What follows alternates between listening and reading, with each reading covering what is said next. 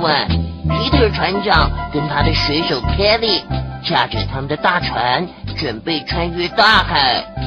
忽然间，听到奇怪的声音，啊，海盗来了，快跑啊！这个时候，勇敢的船长拔出了他的宝剑抵抗，可是啊，还是败在海盗头头的 Andy 手下喽。哎呦，Andy 哥哥，你不要闹了啦！对吗？哪有好人败在海盗手下的嘛？好了好了，不闹了啊！不过啊，你们知道吗？曾经有一支来历不明的海盗，建立了蛮繁荣的城市哦。哼，怎么可能呢？他们是海盗哎！哎，可别瞧不起他们哦。从西元前八世纪到西元前四世纪，他们一直都统治着地中海地区呢。而且啊，在今天的意大利托斯卡纳地区，组成了由十二个城邦构成的联盟呢。虽然很多的城邦已经消失了，但是精致的绘画和雕塑艺术仍然存在哟。而且啊，这些城邦也许是这个地区的最早的城邦呢。是哪十二个啊？嗯，到现在啊，还没有人可以确定。但是古城墙依然围在包括奥尔维托在内的托斯卡纳山区城镇周围，而且每一座城市都有一座庙宇俯视着全城。伊特拉里亚是伊特拉斯坎人的大本营，他们的势力啊，从这里一直扩张到阿尔卑斯山北部和那不勒斯。而自西元前六百一十六年开始，伊特拉斯坎的塔尔奎恩王朝还统治了罗马呢。啊，罗马那么厉害，也会被统治哦？是啊，不过伊特拉斯坎人靠贸易和征服所建立的基业。在大约西元前五百年之后开始衰弱了，而被他们统治了接近一百年的罗马人崛起。随着伊特拉斯坎的城邦一个个被罗马人占领，最后一个伊特拉斯坎王朝在西元前五百一十年被推翻。但是他们许多的做法继续在新建的罗马共和国沿用，而且重要的罗马家族也以祖先是伊特拉斯坎人为荣哦。那他们什么最厉害呢？嗯，应该是在艺术方面吧。在古城奥尔维耶托、维埃和塔尔奎尼亚的墓穴中有生动逼真的壁画留存到现在。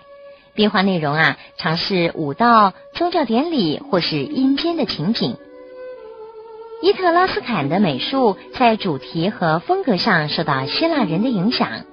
但是，随着本身文明的发展，也形成了自身奔放而且色彩丰富的自然主义风格。哦，还有哦，最好的雕塑呢，都是用青铜雕塑成的哦。尽管早期雕塑家模仿来自叙利亚和腓尼基的雕塑，但是后来希腊风格的雕塑变得更盛行。另外，手工艺者都是用陶土来制作雕像，是一种赤褐色。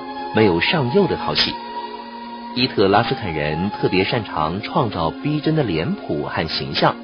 还有还有，伊特拉斯坎的珠宝商是非常出色的金匠哦。保留到现在的珠宝饰品都是创造跟艺术才能的呈现，而黄金珠宝都是为了跟希腊人进行贸易而制作的。嗯，他们还跟希腊人做贸易哦。哎，别那么惊讶好不好？海盗也有好好赚钱的时候嘛。在罗马崛起之前呢，伊特拉斯坎的农业、工业跟商业都已经有了蓬勃的发展。这个地区的矿藏也给他们带来了很大的收益哦。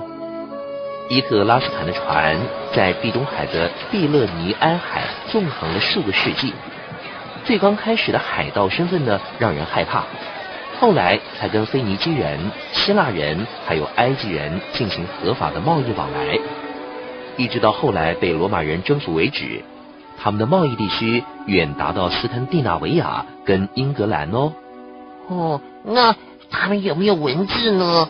有啊，在古钱币和书板上还留有伊特拉斯坎文字呢。只是啊，他们的语言还没有被破解。学者们到目前只知道，在印欧语系所取代的众多语言中，伊特拉斯坎语是最后的残存者。印欧语系是哪一国的话啊？哦，就是现在欧洲的语言都是从印欧语系发源出来的。哦，不过这个故事告诉我们，海盗最后一定会灭亡的。哼，艾迪哥哥，你投降吧。啊，哎，这这这两个哪有什么关系嘛？啊，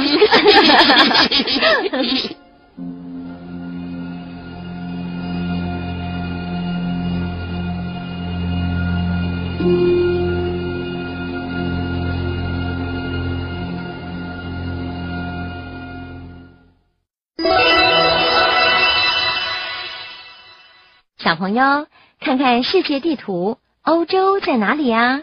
数数看，有多少国家在欧洲呢？